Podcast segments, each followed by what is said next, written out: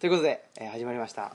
どうもこんにちは。あのオムライスラジオです、はい。私オムライスの革命児青木です。そして今日のスペシャルゲストはこちらの方です。内田達です。こんにちは。ありがとうございます。いやーということであの半年ぶりにご登場いただくということで第5回目もう5回もどこで全部これ撮ったんだそうですね。もう全部この外風館2階の内田先生の、えー書斎かり散らかりまくってますけどね。本当。あまあでも風鈴がうるさいですね。風鈴のいやいやあの涼しげな。やっぱ神戸暑いですね。そりゃそうでしょだって 君んとこだって森の中でしょ？いやーうちはもう本当に涼しくてですね。もう最近だとあのー布団をかけないと。もう夜も寒くて寝れないと、エアコンとかない？エアコンは一応あるんですけどつけたことないですね。この夏やっぱりあの体調も崩さずにエアコンなしで入れたっていうのがやっぱり体調崩さなかった。あれはいかんですちょっときついですね、なんかエアコンを一日中つけてた方がなんていうんですか？あのコストがあの安いからよ、うん。コストというかそのあの電気量がつけたり消したりするだからそのエアコンをずっとつけてた方がいいんだみたいな話になって。でそれをそのあの奨励してるっていう話もありますけど。電気製品ってね実はそうなんだよね。あー。のつけたり消したりっていう時に一番痛むんではい。あの長持ちさせようと思ったらつけっぱなしがいい。うん。全部。うん。それってなんで。それってなんかあれですよね。ね。ちょっと本末転倒というか。本末転倒っていうかさでも例えばさ電機メーカーなんかにしてみたらさあのこまこまめにつきつけたり消したりしましょうって言うとさ早く壊れるわけだからさ、そうですね。ね、メーカー的にはそうしていただいた方が節電してもらった方がさ消耗が早いので、そうですよね、うんどんどんあの回るので。そうですよね。ブレーキ向上するからっていうんでそれもあるんじゃないのかな？分かんないけど。はどあうなんだろう。あのねコンピューターなんかはとにかく一番いけないのはあの電気消すことなんだよね。あー。あその主電源を消すといそううか。そうずーっとつけっぱなしがいいの。だからそれも本当にあのうん。画面もつけっぱなしにしといた方がいいらしいよ、あそうなんですか。うん。でもなんかインターネットにつないでるんで、うん。そうするとインターネットにつなげっぱなしってことじゃないですか、なんかどうなっちゃうんだろう。すごい世界ですよね、うん妖怪する世界じゃないですけどなんかどんどんその、まあ、世界とずっとつながってるってことがあの大竹栄一さんがさ、はい。大竹さんのところってもうめちゃくちゃサーバーが10台さ屋根屋に置いてあるんだけどさとにかくそれでもあの世界中の放送をチェックしてるんだけどもさうもうギガを超えてなんテラを超えてペタの世界という膨大なあの情報量をさけども大竹さんここのサーバーの電気ってこれこれつけっぱなしに使ったらそろそろ。だよ1年360 24時間ずっとずっと稼働し続けだよって。それが一番電気代も安いし壊れないんだよは電気代安くないだろうけど壊れないんだって。だってまあサーバー壊れたら大変だからねそれだけあそうですね、だってでとにかく電気製品っていうのは点滅で故障するんだから。そのモードを変えない方同じモードでずーっとやってる方が一番傷まないんだよってうん言われて、そういうふうに考えるんですかと思ってね。まあそれはあれですよね。でも電気っていうものの存在を前提にして考えるとそうなんですけど我々はね我々は。ね。電気はないということをね 本当だよ。いやそうなんですよ。だからやっぱりあのこの前お話しした、えー、と教育学者さんっていう、うん。なんて言ったらいいんですかね。なんかまあ限りなく自給自足をに近いようなあの生活をして、うん。でそこにいろんなその都市部から人がやってきたりして、まあ、交流の場になってるっていうのがその、えー、と新宮市ですかね。和歌山の方にあって新宮市って三重かな？わかんないですけど。いや新宮は和歌山ですね。で和歌山の方にあって、えーっていう方がいあのおっしゃってましたけどやっぱりあの、まあ、和歌山って台風がたくさん来てで洪水がよく起こるじゃないですか、そういうことになるともう携帯電話がいかに役に立たないかっていうのが分かるからもうのろしを考えてると。のろして あの 電子バトとか。ね 電車バトとか。もうそういうやっぱ電気未満というか電気以前そうのだねことをちょっと本気で考えとかないとダメじゃないかっていうのは。電気ない状態でもその、ね、生活の質があんまり落ちないっていうね、うん。ふうな危機体制を用意するのって大事だと思うよねね、やっぱりそれはまあ3.11の時でなんとなく思ったことではあるんですけど、うん。それを実際にあの、まあ、具体的に実行するとなるとなかなかどこから手つけたらいいかわからないようなところがあってですね、まあ、僕なんかはじゃあもうあの、まあ、そういうタイミングとも重なったのでじゃあ移住はいいやというふうになりましたし、まあ、移住者の中の方だとやっぱりまあできる限り、まあ、自給自足じゃないんですけど、自分のことは自分でっていう感じになってきてますね、うんいや本当にそれは世界のトレンドだからね、うん。これから先のね。うん。だってもうもうほぼほぼピークアウトするわけださエネルギーのさい。の後ってさ、もうそれはもう世界中の人が工夫してできるだけエネルギーを使わないような自給自足で回していくっていうふうにしないとね、焚き火とかさいやだから俺ゴミとかだってさなんつうの今都会にいるとゴミってもう全部出さなきゃいけないじゃない、でもそうですね。俺ら子供の頃って東京都内だってさゴミってほとんど出なかったんだよ。ほゴミ箱ってあるんだけどね、はい。あそこに入れるものってなんかね割れた茶碗とかさなんかそのあー。なんかそういうものぐらいでさ、はい。紙なんかは全部燃やし出してねあー。庭で燃やし出し、はい。生ゴミは全部庭に埋めちゃうからさ肥料だから。そうですよね。でプラスチックっていうのはほとんどその頃ってなかったからあペットボトルもないし、うんうん。あのねとにかくだってお魚だって野菜だって全部包むのって新聞紙だからさ。お魚食べちゃった後はとにかくその新聞紙うんをねそのままえ燃やしてばうん。終わりという。でも全部自然に帰るものってことですそもね。うん全部自然に帰っていくので、うん。だからとにかくそのねあの行政が始末しなきゃいけないゴミって本当少なかっうん。いやだから、ね、都会に住んでると、まあ、その曜日が決まっててって言って、まあ、当然じゃあ当然のことになってるんですけど僕も、まあ、東吉野に越してきてですね庭に大きなあのドラム缶がありまして、うん。まあそこに段ボールとか、うん。まあ、そういうものはあのた燃やしじゃんじゃん燃やしてで、まあ、灰にして、うん。でちょっとあの畑の片隅に置いとくみたいなうん感じがやってますけど、やっぱりその燃やしても自然に帰らないものっていうのが、うん。もうあまりに多くそうだいね。んででそうするとその まあ東吉野だけなのか多分そうじゃないんですけどああいう田舎の人でその川があるとところの人っていうのはもう川に捨てちゃうんですよすぐ。プラスチックとかそうなんですよ。だからそうすると、まあ、あのどういうことを言うかというと結局その東吉野の川っていうのはと吉野川になあのなっていってで、と、木の川に行くんで、まあ、結局なんだうんと和歌山の方に行くからいいよみたいな言ってるみたいな。の行政が負担するんだ負担するんだって、まあ、そこまで考えてないんでしょうけど。でも川に物捨てんないかんよ。ね。まあでもんなんとなくそのあのなんていうんですかね。あの山の向こうは違うとこみたいなそういう感覚で今もいるのかなと。その日本地図とか奈良県の地図とかを見てその境界線を見て、うん。ここまでが奈良県でから先が和歌山とか、うん。ここから先が三重だからみたいなことじゃなくって、なんかあのもう本当身体感覚というか、うん。あのこの林を抜ければ三重みたいなとか和歌山とかなんか川も。意外だな。川にね地元の人が物捨てて平気っていうのがね。そうなんですよ。だからあの結構地元の人の方が平気ですね。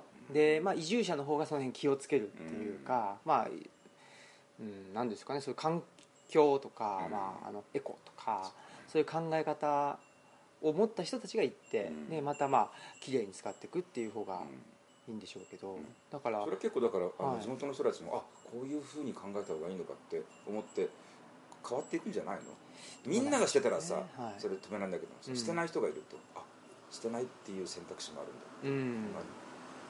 でも結構そういうのってあのなんていうんですかね、えー日本のあの標語じゃないんですけど日本で悪いことをしちゃいけませんよっていうのを、まあ、そのあの抑抑制するためってそのどういうかっていうとやっぱりその周りが見てるっていう,、うん。言うじゃないですかよく。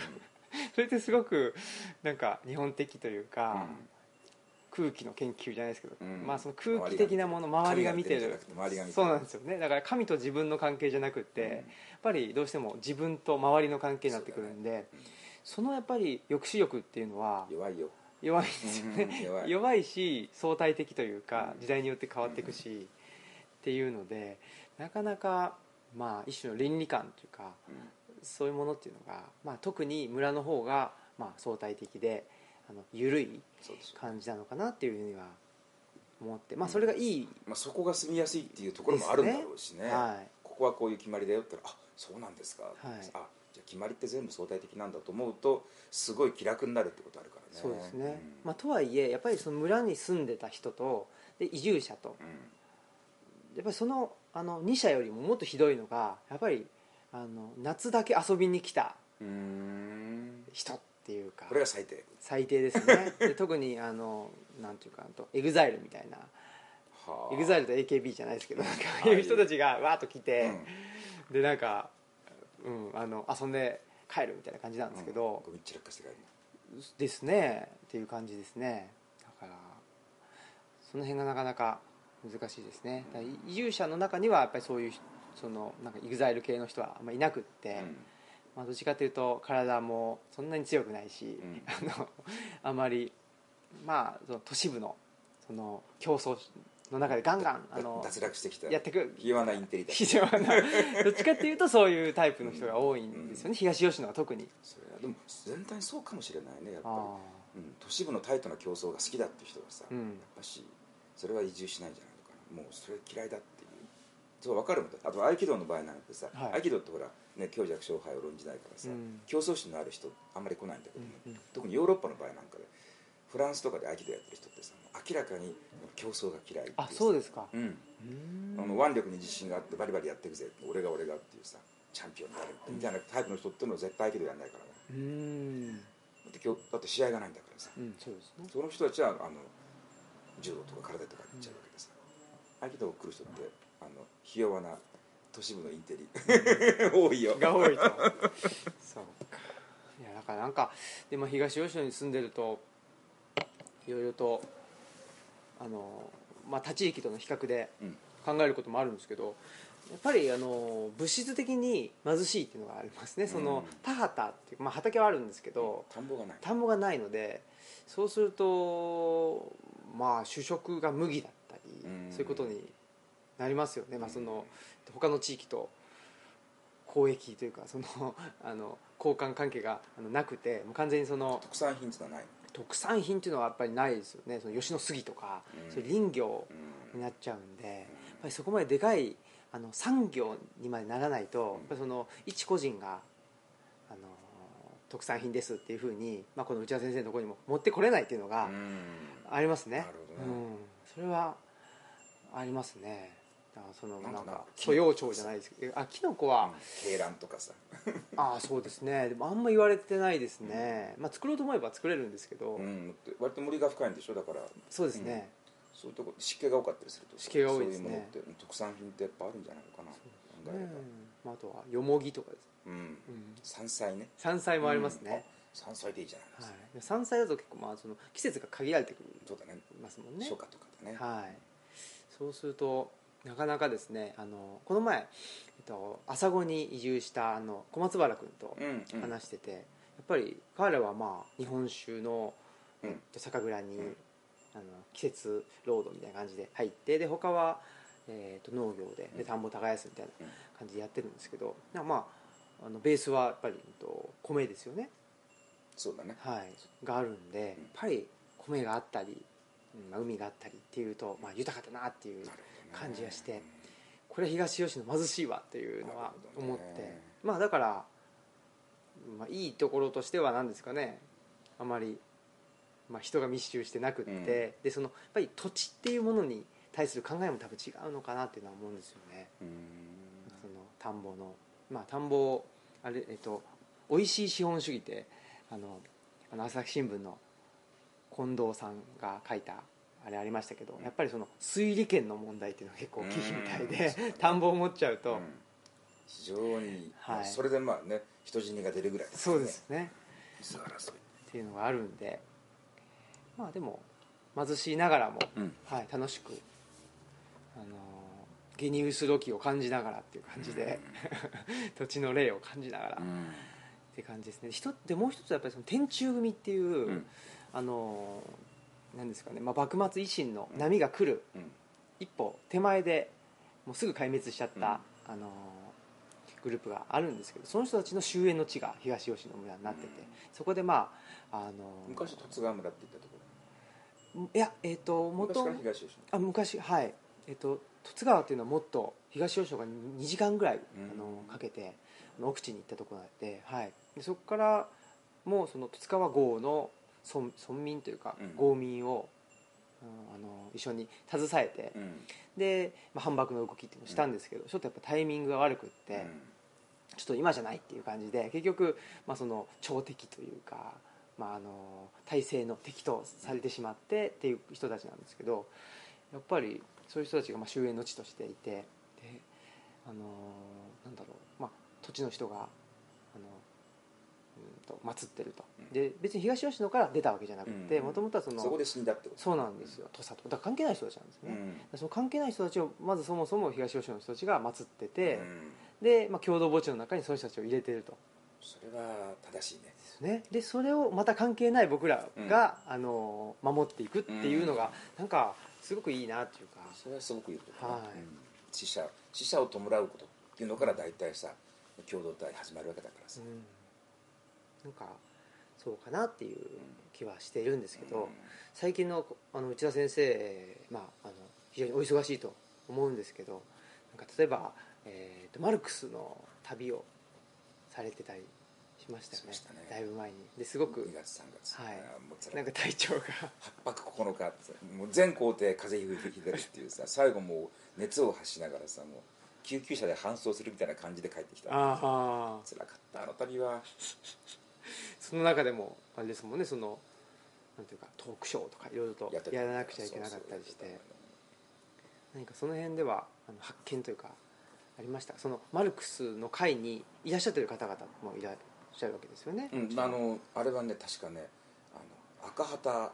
あ。日本共産党系の、日本共産党系の旅行代理店っていうものがあるんだよこの世には。うーん。知らなかったけどもさつまり日本共産党の人たちだけで支持者だけでもおそらく何十万人とかいるわけだからさ。その人たちだけをターゲットにしてすごい個性的なレーニン日をた訪ねるとかさあなんかそういうねあのマルクスの旅とかさ、そういうことをやややるだけでもその後普通の JTB とか絶対企画しないじゃない。そうですね。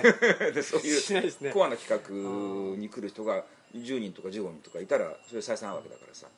でそういうだからあ全部あると思うよ。あの自民党御用達の旅行代理店とかさあの公明党御用達とかね。そうですよね、うん。あったって十分に日本会議のとかそうそう日本会議中心のなんかその伊勢神宮と出雲大社まねはい。お参りしましょうとか。武田なんとかさんがそうそうそう、ね私がツアーコンダクターをしますみたいなさ。そうそういうあのものってさ、はい。あのメディアに出てこないから目に触れないけど、うん。そういうねそのその特定の団体だけに向けてあの営業しているところってあると思うんだけど今回初めて知ったんだけどもさその日本共産党支持者のための旅行代理店っていうのが存在してさ、そこがややったのであのもちろんあの、ね、別に共産党じゃない人も何人か来てるんだけどもさ半分以上は多分赤旗読者みたいな方たちでうん。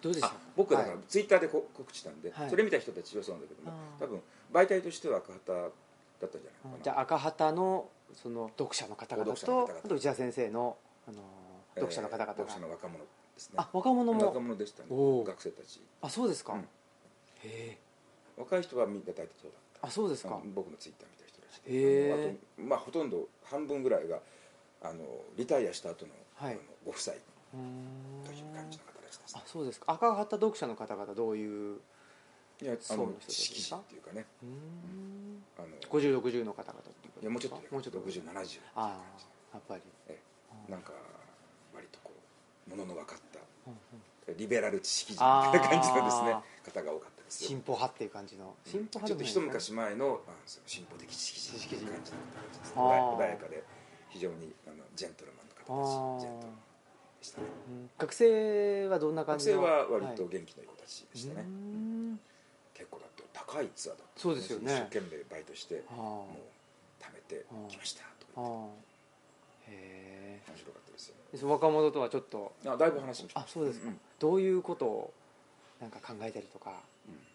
あなんかありますか？その今の、まあ、若者その外風館にああんまりだからいらっしゃる人もいるし。変わんないですよねそういうやっぱりそのなんか、あのすごくこれから一体この社会は世界どうなっていくんでしょうかっていうので。で自分はどういうことをしたらいいのか指針を求めてるっていうことですよね、そういう時はじゃあ先生はあーなんて基本的に好きにやってくださいってことそれはそうでしょだって、はいこうしたらいいよっていうことって言ってね、自分はそう思わないけども、うん。なんかね、あの人が言ったからっていうんで従ってそれ失敗したらさムカッとくるじゃない？あいつのせいだって言うんでさ、ね。自分はやりたくなかったのにね。それってすごく辛いじゃないそのなんつうのかな。失敗したってことの自己自己嫌悪とで信用しちゃいけない人間を信用してやりたくもないことやっちゃったっていう自己嫌悪とさダブルでくるからさ、うんうんね。うんその仕事に失敗したりするのっていうのは、まあ、いろんな条件とかあるからさ人のせいにできるけどもさあの信じちゃいけない人を信じてやったっていうのはじ自分にしか返ってこないからさ、うん。なんてバカなんだ俺はっていうさ。でもむあの難しいですよね。その辺ってあのでもどこかで決断というかしなくちゃいけないタイミングってあるじゃないですか、であのーまあ、僕まだ30ちょっとしかあの生きてませんけど、やっぱり決断してああ間違いだったと言っても戻れないわけで、うん。それをその間違いを抱えて先に進まなきゃいけないというか生きていかなくちゃいけないっていうのがありますよね、それは合理化しないといけないわけであってさ、はいこのまあ、失敗って分かんないからね。どこの段階で最終的に生産するかって分かんないからさ。あの人生万事採用が馬でね失敗したと思ったら、あこれ大成功だったってことだってあるわけだからさ、前へ進むしか本当にないんだよね、うん。だからあの僕のアドバイスっていつもさあの肩を押すだけであってね、い本人が行きたくない方向に押すことはままずないからさ、うん。その最後の一一押しを求めてくるわけで、うん相談っていうのはさ、これこれこういうことしたいんですけど平気でしょうかみたいなこと言ったらさ背中押してくださいっていうことなんでさ、うん。いやいいんじゃないの？どう？すう？んうんしたいようにしたらいいよっていうだからアドバイスじゃないんだよね、ここ押してくださいって言ってるからさここってこう押すだけあですよ。あ吉田先生あんまり背中を押さない場合っていうのはあんまないんですか？背中を押さないこともあるよ。あそうです本人が迷ってる時本当に迷ってる時ってね。あで迷ってる時にとかあと機嫌が悪い時とかね落ち込んでる時とか特に落ち込んでる時にあのなんか生き方変えようと思うんですけどもっていうのは大体大失敗するからさ。あその落ち込んでる人間が考えついた新しいこう選択肢っていうのはさ、まあ基本的には支持できないのでうん。もうちょっと考えたらっていうペンディングっていうことをするよね。でまあこっち行きたいってことがはっきりしてる場合はで誰かそのなんつうのかな年長者で社会的に力がある人にあのが同意のハンコが欲しいなんかね、うん。保証人みたいなハンコが欲しい、それをポンとしてあげるっていう感じで背中をポッと押う。そうするとやっぱしね大体うまくいくんだよね。うん。自分も行きたいし誰かに背中を押してもらったっていうと、まあ、それでそんだけ力がねつくからさ、うん。完成の力がつくのであの結構だんだんだんだん。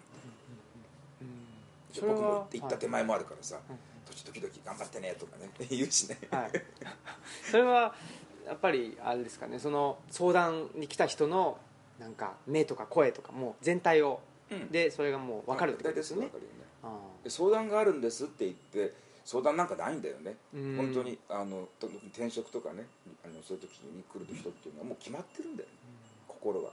心は決まってるんだけども誰かにもう一回上書きしてほしいっていうのがあってさそれで来るのでおでこにこう言ってくださいって書いてあるからさそれ読みながらそう言ってあげるっていうか。うん。そうですか、うん。それはあのまあやっぱり若者に多いわけですよね。それはですね。30代まででしょうね。あそうですか。さすがに40過ぎるとそういうタイプの相談はないですよ。ああ。それってそのなんていうか古今東西というかあの昔も今もあったもんなんですかね。あったんでしょずっと。同じじゃないですか。それ内田先生はどうだったんですか？その30代とかなんかあ俺は人の相談したことないな。あそうですか。一回もないんじゃないかな。ええもう自分でバシッと、うん。だって周りに見ても僕がこういうふうにしたいと思ってるのに賛成してくれそうな大人って誰もいなかった。か らそう賛相談って要するにね言ったらあそれいいんじゃないのって言ってくれそうな人を探してるわけだようさ、んいなかったから確かに。ねそれはダメだって人ばっかりだったからさ。あそうですか。しょうがないよね。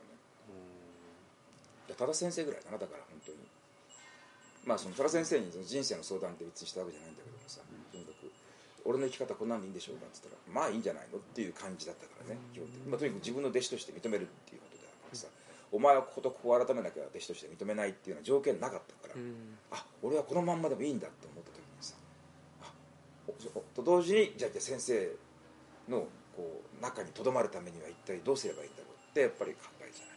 うん一応認めてもらったわけです、はい。認められ続けるためにはどうしたらいいんだろう、でもそれだからそのなんかこうすごく強い指南力を持ってこうしろってんじゃなくて先生が私はこうするっていうことはよくおっしゃるわけです、うん。ああれが正しい人の生き方なんだなっていうんで、先生を見ながら自分を調整していくっていうことはしてたけどね。ほう。先生から具体的に内田君はこうしたらいいよっていうアドバイスをしてもらったことは一回もない。ねうん。40年間お仕えしておりますけうど、んそうなんですね、うん。いや内田先生はまあよくおっしゃってますけどその多田先生とレヴィナス先生が、まあ、放つその光のそうですね。その光の中で暮らしているという。っていう感じなんですか、はあ非常に面白いというか。あんまりじゃああれですか内田先生は自分がこうしたいというよりもその光の中をあの歩いているというか何かあの直感にあの導かれてその光の中だったらまあ大丈夫だからっていう感じでああなんか歩いてるイメージですか？それともその前にどんどんどんどんそのあの突き進んでいくようないや本当にその光の中みたいな感じで。あだだってうん。具体的に仕事っていうのはその時々でもうねあこういう仕事がありますけどやりますかみたいな感じで、あやりますっていう感じで。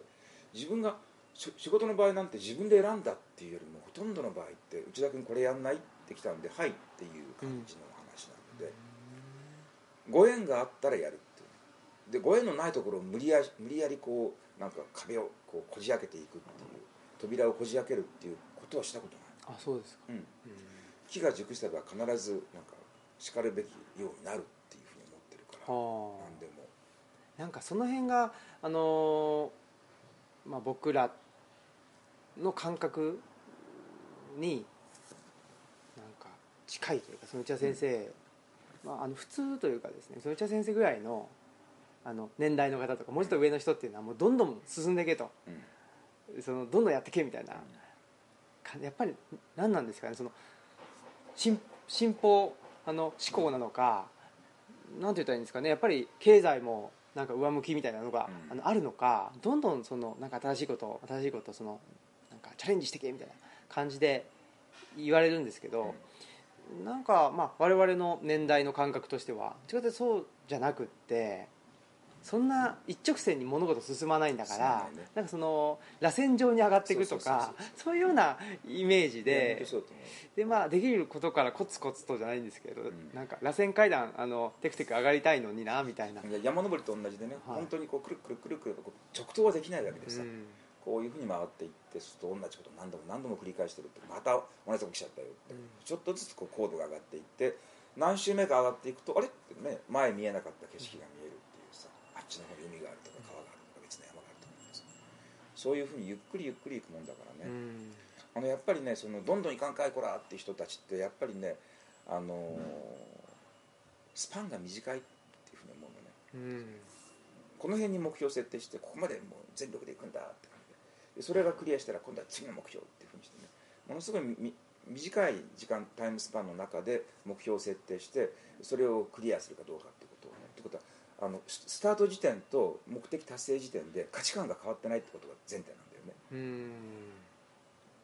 あれは価値があることだからそれを獲得するぞとか言ってわーってやってでその時に一体俺何のためにこんなことやってんだろうと思っちゃまずいわけだから、うん。これ時間ってすごいね時間が短くなってくるっていうのはなんでかと本当に価値観が変わるっちゃいけないっていうね。で本当は人間って生きてたらどんどんどんどん価値観変わってくるわけであってさ成熟するにつれて若い時にねこれ素晴らしいと思ったものがそんなでもなくなってきて、若い時は、意味がないと思ってたものがあすごく価値があると思ったりするんでもう、まあ、本当に言うと日ごとにねこの価値の努力っていうのはどんどんどんどん発信されていくわけなんだけどもさ、ガーンといく人っていうのはあの目標設定時点と到達時点で価値観が変わっちゃいけないっていう前提があるので、うん。どんどんこれ短くなってくるわけ。だからガンとイケ系の人たちっていうのは基本的にものすごいね視野が狭い。うん。あとでもこんなことやっててあ5年後10年後どうなんでしょうって。そんなこと考えちゃいけないっていうね。2週間後を考えるみたいな、そううん。そういう 感じなので、うん。あのいい悪いっていうよりもねあの物事のその主体がそのその自分で決定して行動していく主体自身がどんどんどんどん経験を通じて変化していくっていうことを感情に入れてないんだよね、うん。その自分はこのまんまでやってその年収が200万から300万100万円上がるとかね課長だったのが部長に上がるっていう、うんそのさ外が外付けしていくっていうかねその外を付加価値を外からくっつけていくわけで実態変わってないっていう前提なんだよ買い物と同じでスーパー入って買い物かご持ってこうどんどんどんどん入れていって最後にレジのところに行ってお勘定自分は全く同じ人間であって、で商品だけがその加算されているっていうのが発想なんだろうけども。我々が生きてる実際っていうのはさこう、ね、スーパーマーケット入っていって一つの商品手に入れた瞬間に、うん、これは一体何なんだろう。これは一体何の役に立つんだろうとか思ってるうちに別の人間になってしまうっていうね。スーパーに入った時点と出る時点で別人になってるっていうのがで入る時にあれ買おうと思っていたものが買われていなくてさ買う気のなかったものを買っているっていうようなものがこれが実人生であってさうん。だけどそのガンガンいかんかいこらっていう人たちっていうのはどちらかというと消費者マインドっていうかね、うん。スーパーマーケットに行く時に入る前に持っていた欲望と出る時に出る欲望というのは基本的に同じものであってただそれが商品の購入によって満たされたっていうそういう発想をする人たちだと思うんだよね。で僕はそれ違うと思うんでだから5円とか言ってるのっていうのはさ5円っていうのは求めたわけでもないしでそういうものがなんか目の前にあってああることをするように自分を仕向けてるっていうね。その時に意味わかんないわけじゃん、うん。5円っていうのはさ。ね。偶然とか思ってるんでもこの世に偶然はないわけでさ全てのご縁っていうのは後から振り返ると、うん。もうドッとそのドッときれいに一直線になってるんだよね、でもそれってねあの事前には分からないわけです、あと振り返ってみた時に自分の人生の点がきれいにある導かれたように一本の線をたどってるっていうのが分かるんだけどこれは予測できない。うん。うん予測できないので点はご縁に見えるんだけどさそのご縁に向かっていくと正しい線ができるわけで、自分が目標を設定して次はここに行く。次はここに行くってやってるとあらぬ彼方に行ってしまう。ご縁を見落としてしまう。ご縁っていうのは意味が分かんないんだからさ。そうですね。なんかやっぱり、まあ、僕もちっちゃい時からあの違和感を感じてることですけど何歳になると会社に入って、で何歳で結婚して、うん。で何歳であの子供が生まれてで、まあ、家を買ってみたいな、ね、何十年ローンでみたいな。あの何ていうんですかねライフプランとかよく言われますけど本当によくないね。ああいうのすごいですよね。絶対やっちゃダメで。ですよね。でなんかあの、まあ、うちにテレビがないんであれなんですけどたまに、まあ、例えば、うん、と温泉かなんか行くと大きなテレビがあってでそこのテレビの、まあ、CM なんかしてますけどあのライフプランの CM とか、うん。保険の CM とかむっちゃ多いですよね。ちょっと怖くなるんですけど、うん。でもやっぱりそういう世界が、まあ、マジョリティというか中心にあるわけじゃない。あのコントロールしたいっていうねそのはい。高コントロールだけどもさコントロールしたがる、うん。あの今ちょっと異常な現代世界でそう異常にコントロールしたが、まあ、そのクーラーをつけっぱなしにするっていうさ、うん。そのね、室内の気温っていうのをさずっと定常的に保っていたいっていう、本当は朝と晩で変わるし、ね、雨が降っても風が吹いても変わるわけだからさその環境世界に適応していけばいいんだけどもさ、そうじゃなくて自分が変わらないで周りをとにかくすごい手間か暇かけて制御しようとするのがコントロール思考なんだけどもさライフプランって自分の人生っていうさ制御不能なものを制御しようとするわけだからさね。めっちゃ無駄だと思うよ。うん。それは。ですよねだってどうすんのよだって25歳で結婚とか決めといてさねその前にとご縁があった時にね俺まだ24だからなとかさ。いやだから不思議ですよね。それはすごく不思議だなと思うんですけど、うん。やっぱりでもそのライフプランとかなんかすごく、まあ、一種の、まあ、僕らから見ると観念的だなというふうに思ってファンタジーだよ。ファンタジーですね。全然リアリティックじゃないと思うよ。なのでそういうところに生きる人たちっていうのがなんかどんどんマジョリティになってきて例えば、まあ、うん美しい国とかですね、うんそうだそうでその今の国っていうのはさアメリカによって国というか今の アメリカによって作られたもんだと。押し付けられたんだと今の国の形は。そうじゃないんだっていうなんかすごくそれこそファンタジーっていうだかもうまさにファンタジーだよね。ですよね。すごくファンタファンタスティックになってると思うね。どんどんどんどん現実から有利してきてる、それやっぱり現実に対してね今起きてることってものすごく複雑回帰な話であってさ現実の世界で政治の問題でも経済の問題でもね、そういうものって本当に簡単にさこれはこうだよなんて分かるわけないわけだからさ一番正直なのってよく分かんねえっていうことなんでよく分かんねえけどこの辺は分かるとかねちょっと狭い範囲のことで、うん。この辺に関しては理解できるしこの人のこういう行動は、まあ、ある程度ロジカルで分かるんだけどもこの辺は全然分からねえやっていうのがいいと思うんだけどもファンタジーの人たちっていうのはさ全部分かるっていうんでね、うん。だその段階でもう現実見てないってことなんだよ現実見ないとねあのさっきのご縁の問題だよね、はい。ご縁ってさじーっと現実見てないとねうん。分かんないだって思いもかけないところから来るわけだからさ、思いもかけてるところから来るチャンスだったらそれはご縁とは言わないわけでさ、この辺からねチャンスが来ねえかなと思っていろいろ仕掛けをしてたらチャンスが来ましたって言ったらさそれは自分で仕掛けたことだからさ、うん。でもご縁って自分が全然仕掛けてないのにふっとこうね前を通り過ぎていくうん。それパッとそれを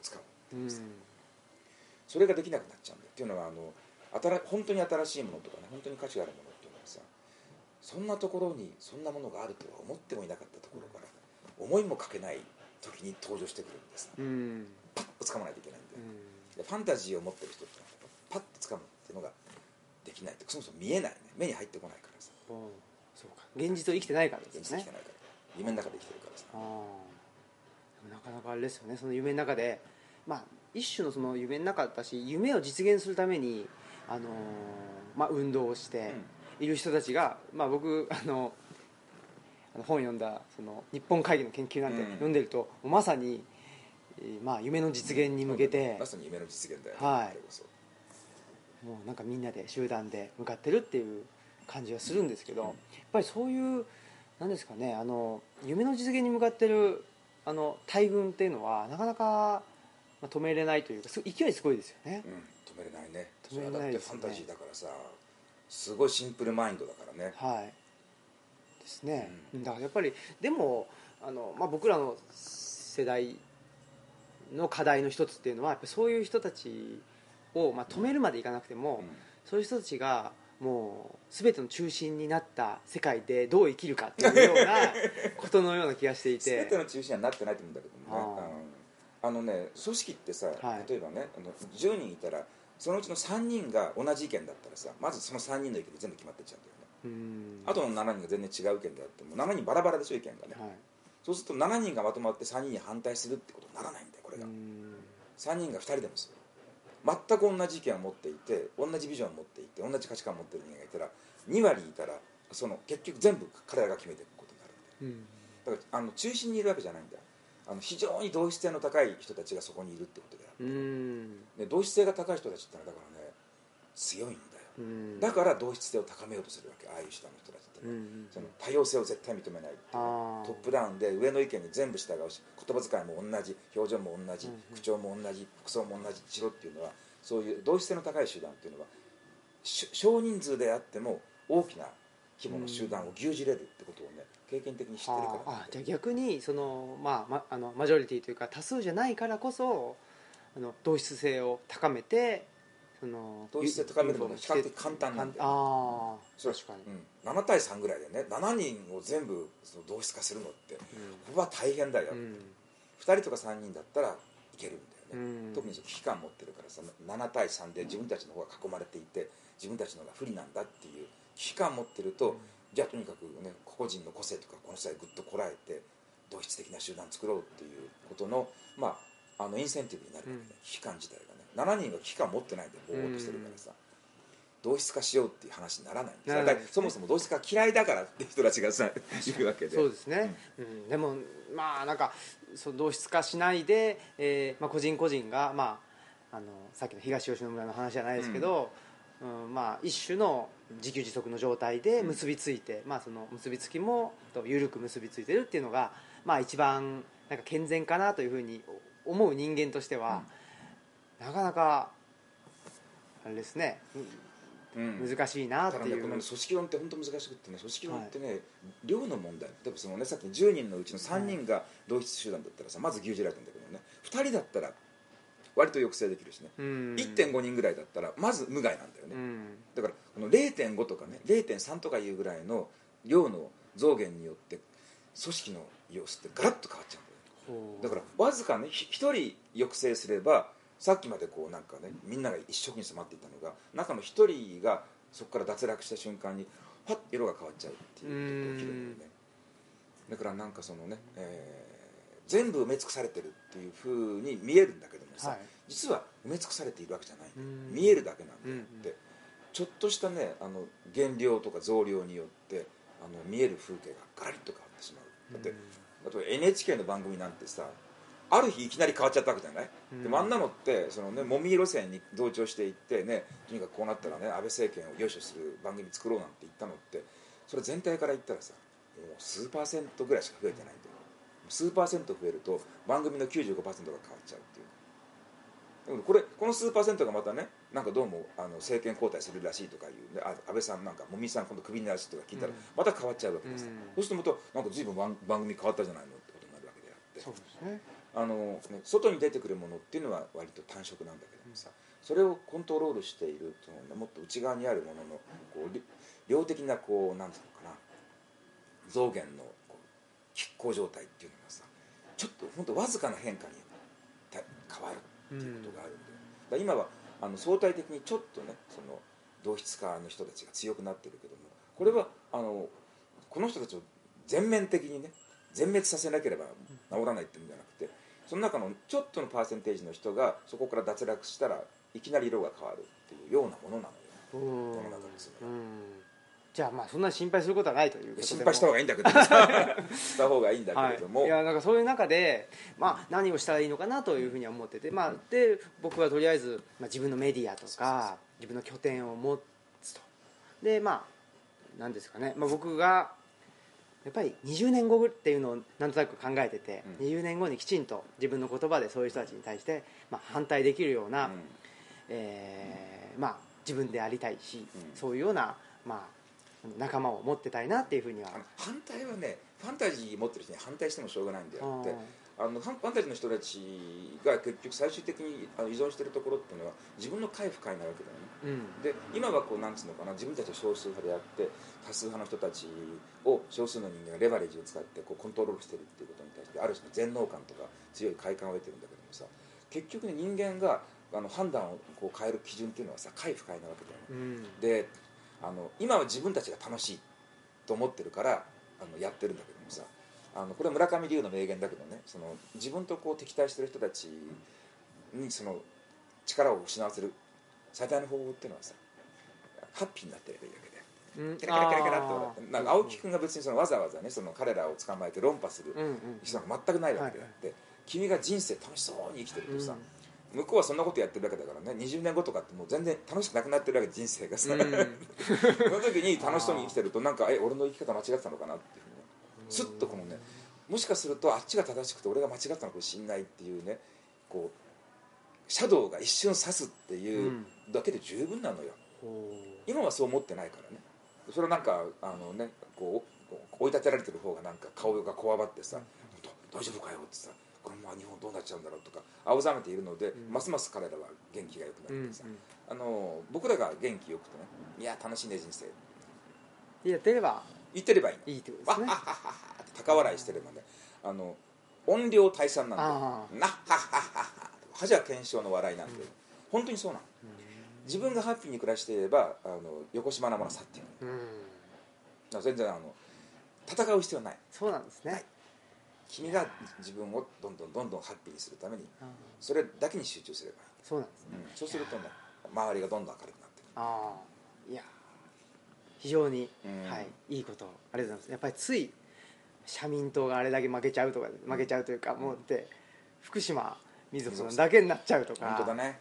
あとはなぜか今井絵理子が選挙に当選するとか、まあ、小池百合子がとか、うん。いろいろあるとですねちょ大丈夫なのかな。っとと暗い顔になってしまうんですけど。そこはねあのそういうことっていろいろあるよっていうですねことでまあちゃんとした人もいるしっていうはい。ね、うんうんそれちゃんとした人っているのよ、うん。この間ねあの TBS のね若いジャーナリストがここに来てさちょっと相談事があるって来たんだけどさ要するにまあ聞いてみたらその NHK とか朝日新聞とかいろんなメディアを横断して30代ぐらいの人たちが集まってあのとにかくこんなことだったらもう日本のメディア終わっちゃうぜっていうんで、うん。すごい危機感を共有してるので勉強会やってるんです出て講師に来てくださいって言ったんだけどさ。あのーやっぱりそそれはいるわけですよ、うん。必ずね。これはまずいよねって。であのその世代世代だとね30代ぐらいだともうそっちの方がもちろん多いわけ、うん。危機感持ってる方がね。で50代とか60代になってるとあの危機感なくてさ自分の我が身の不安だけしかないわけで、もうメディアの先なんかどうだっていいんだよ。あの俺は重役になれるんだろうかとかね間してもらえるんだろうかってことが心配なので、どうやったら有利になるかっていうふうにして動くわけであってでも若い人たちはまだあと30年ぐらいこのメディアの業界で働き続けるわけだけどもさ30年後にこんなことやつ存在するのかっていう今だってどんどん視聴率下がってるし新聞のブースもどんどん下がってるわけであってさこれもうね業界自体が消滅するんじゃないかっていう期間を持ってるから。そういう期間は持ってる人はちゃんと言っているわけでただ表面に出てこないだけであってさあのいるのよ。うん。だあの連帯すればいいわうん。連帯です。ねけ連帯。ポーランドみたいな感じですね。そう君も大変だね。であの連帯してねなんとか頑張ってね、うん。あのもっと楽しい住みやすい世の中にしましょうねっていう話をしてると機嫌が良くなってくるんです、う。んなんでこんな住みにくい世の中になったんだよとか言って誰が悪いんだよとか言ってるとだんだん顔が不機嫌になってきて、うん。で不機嫌な顔をしてる時にあの、ねえー行ったその推論とか決断とかって全部間違ってるので、さっきのお話もあ不機嫌なりました。顔してはいけないはあ。機嫌よく。機嫌よく。うん。うん。どんな場合も機嫌よく。ほもう本当にえーね、ナチスの、ね、強制収容に放り込まれてもそこでも暗い顔してなんでこんなことになってんだろうって言ったらすぐ死んじゃうわけでさ。ああ、まとにかくまあねなんとかここで、ね、仲間とも一緒に暮らせるしこの中で限りある資源の中でどうやって生き延びていこうか、ね、どうやって少しでも、ね、生活の、ね、質を上げていこうかそれにみんなで工夫しないかっていうふうに言った方が生き延びる確率は高いわけでさ。暗くなっちゃダメだどんなことがあっても暗くなったりかあー。いや明るくならないと。ば向こうから。向こうから。いいことはやってくる。とあのいいごやって縁がやってくると実際にはねあのいいことってこれはずっとこう飛び交ってるわけで、はい。不機嫌になっちゃうと見えなくなっちゃうんではあ。機嫌よくなってくるとあここにこんなご縁がここにこんなご縁がとっとっとっとっと周りご縁だらけじゃないの、うんっていうふうになってくるわけです。もう本当に大事で機嫌がいいか悪いかってこういう本当に人生の分かれ目だからねーあーそうなんですね機嫌よいやー。すごい。いいこと簡単 いいことを聞きましたっていううん。すごいシンプルなことですけど。そうなんです。ね。やっぱり笑っていると。笑っていろんなことについて、まあ、とにかくね自分がこうやって、ね、なんかこう大満足で、ね、なんか生きて楽しく暮らしてられるのも本当にラッキーだなって思ってさあー。俺ってラッキー俺ってラッキーだよハッピーゴーラッキーっていうさ言葉があるけどもさ、やっぱこれだよね。ハッピーゴーラッキーーでそのために身辺を整えるというかってことですよね。そのハッピーゴーラッキーにハッピーゴーラッキーがそもそも来ないなと言ってあのしかめっ面してたら 意味ないゴーラッキーってえこんなところにお茶があるってこのお茶ってめっちゃうまいですねみたいなさ、はい。そううまくねえよ別にっていう。あさ 人がうまくねえよと思うものでもね美味しいですあねこっちから見つけてっちゃうっていうことうん、ですもね。なんんかこの何とも言えないこう冷めたお茶のこのね、うん。えー湯湯加減がちょっと今の僕の状態にすごい合ってるんですよね。もう無理やりでもいいからあのいいことをどんどんどんどん探していくああだそれが大事だと。大事ですね。ですね。いやとても自分は恵まれてるんだっていうふうにこうね。ーうん。それがやっぱりねそれはファンタジーじゃないんでファンタジーの人たちってなんて不幸なんだっていうんで、うん。夢を実現しようとする無理やり現実に夢をこう当てはめていこうとするのがファンタジストうん、なんです。ああのリアリストっていうのはとにかく今目の前にある現実の中にある最大の可能性を引き出していくっていうそこから最大の喜びを引き出すっていう。んでこれは現実を丁寧に観察していないとできないことだから。あそうか。そうですよね。これだけあのアメリカの言いなりでもあの日本語喋ってますし。そう米食ってますし。そうだよ。ですよね。属国なのにさ 属国でありながらさ、ね、まだ公用語が日本語になってるそうですよね。すごいことですよね。漢字ももひらがなもカタカナも。そうだよ。頑張ってんだからすよね。属国なりにさ。だから属国で悲しいってんじゃなくてね。属国とは言いながらだって70年前に決まったことなんでさ、俺も生まれる前の話だからそうですね。どんなならないわけでさ。でまあ属国の中でやるのになんか一生懸命しのいできてるわけでさ。でもやっぱりそのしのぐためにはねあの属国だっていうことをずっと考えてて、この属国状態をどうやって、ね、押し返していってどうやってもっともっとね暮らしやすくするかっていうふうに考えなきゃいけない、うん。そんなもうちゃぶ台ひっくり返してその明治憲法まで戻るとかそういうことじゃないっていそうれは全ことですもんね。然もうあの属国の現実を見てない人たちのファンタジー。ファンタジー。現実を見てもう一歩一歩少しずつ変えていくと。まずさ日本語がいいじゃない。日本語が公用語なんだからそうですよ嬉しいじねゃないか日本語で学術論文書いて博士号取れるんだからさ。確かに。そんな国がどこにあるよ。本当ですね。そうか。ハッピーであると。はい。ハッピーゴーラッキーという今日の表はこれですな。そうですね、はい。ありがとうございます。はい。はい、その精神でこれからもあのやっていきたいと思います。はい。ということで、えー本日はここまでにしたいと思います。はい。ではまたはい。ありがとうございます。はい、はい、失礼します